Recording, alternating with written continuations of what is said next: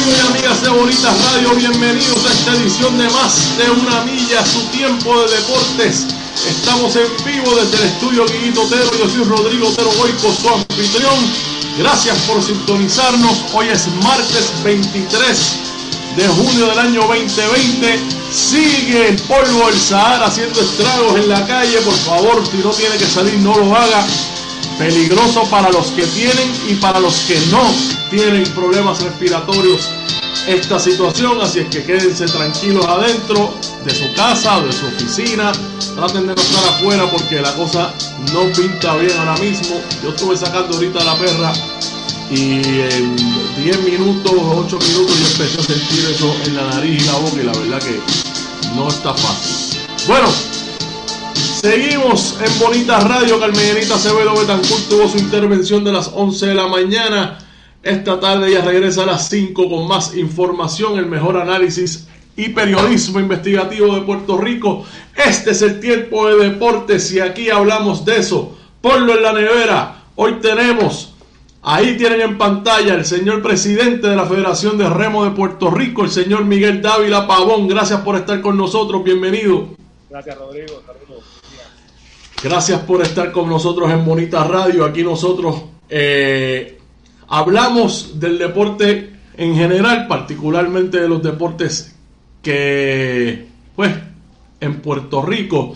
Y la Federación de Remo es una federación que está ahí. Voy a ser bien franco en términos de, de, de, de la exposición. No todo el mundo sabe que existe el deporte de remo, que yo creo que es uno de los deportes más completos. De hecho, cuando ahora está bastante de moda remar en los gimnasios y como entrenamiento físico, pues eso es un deporte, es un deporte que ha dado frutos en Puerto Rico y donde se han hecho grandes eventos.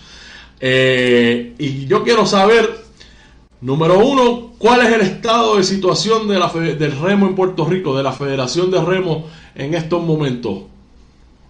Pues mira, Rodrigo, en estos momentos, pues debido a la que tuvimos con la pandemia, tuvimos que cerrar operaciones, obviamente, pues que fue la orden ejecutiva que se dio.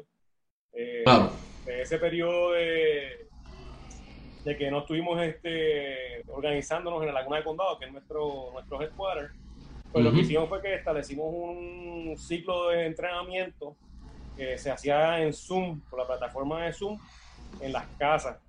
Tratamos de hacer un, un challenge de remuergómetro, que es la máquina que tú estás hablando la que tú estás hablando que se está utilizando ahora mucho ahora en los gimnasios y todo eso. Claro que sí. Eh, hago un paréntesis aquí, yo creo que casi todos los deportes este, en general han descubierto que utilizar remo les ayuda eh, como, una, como una base para cualquier otro deporte, porque es un deporte pues, que, que brega con, con, con, el cuerpo completo, no tiene impacto, tiene mucha explosividad, tiene fuerza y tiene mucha resistencia. Este, pues establecimos unos challenges este, para, para que la gente pudiera hacer en la casa. Hubo unas personas que aceptaron el challenge y lo hicieron. Y aparte de eso, pues hicimos unos entrenamientos en tierra con nuestros entrenadores, Jorge Rosado y Roberto González, eh, que estuvieron dando a cabo y pues algunos de los miembros participaron, otros no pudieron porque tenían otros compromisos, otras cosas, pero estamos en eso ahora mismo. Antes de, antes de que empezara la pandemia, eh, estaban, yo, yo, yo sé que hay, había por lo menos dos facilidades que se usan para la, para la práctica de remo en Puerto Rico. Uno es la Laguna del Condado, como mencionó, que es como la, la, base. Y la otra es el lago Cerrillos en Ponce. Eh, se estaba, antes de la pandemia, se estaba practicando diariamente ahí en la, la, Laguna del Condado. ¿De qué consiste? Ustedes tienen clínicas, ustedes tienen entrenamientos para eventos para los atletas pues, de alto rendimiento. Explícanos. Pues mira, ahora mismo... Eh Básicamente podemos decir que está dividido en, en dos la, la, federación. Tenemos dos atletas que consideramos que son atletas de alto rendimiento eh, que están entrenando en Estados Unidos. Uno porque vive en Estados Unidos, Will Pullman.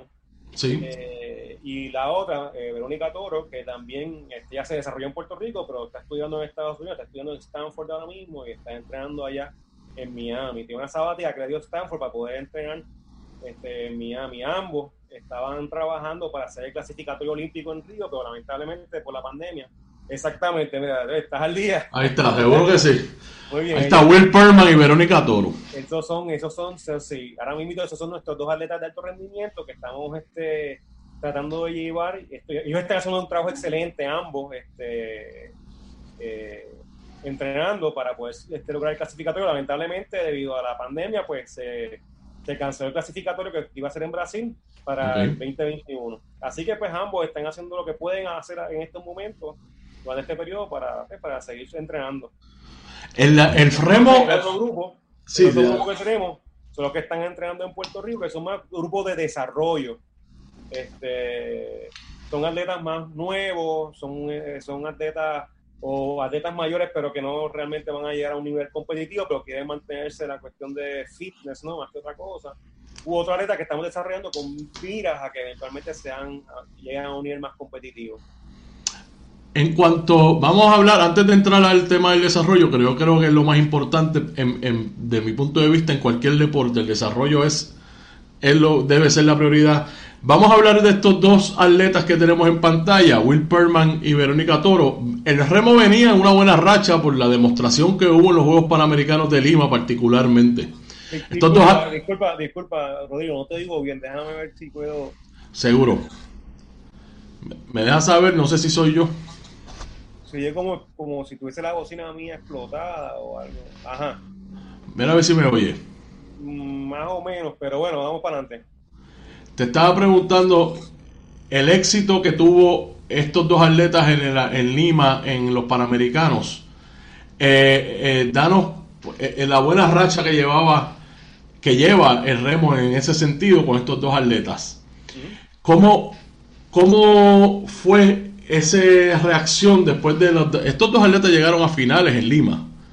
Bueno, Verónica llegó a final, Will no pudo llegar a final porque se enfermó, pero me acuerdo. Eh, lo, importante es que los resultados que vimos en, lo, en Lima, eh, podemos concluir que definitivamente Will este, estaba en nivel. ¿Te está gustando este episodio? Hazte fan desde el botón apoyar del podcast de Nivos. Elige tu aportación y podrás escuchar este y el resto de sus episodios extra. Además, ayudarás a su productor a seguir creando contenido con la misma pasión y dedicación.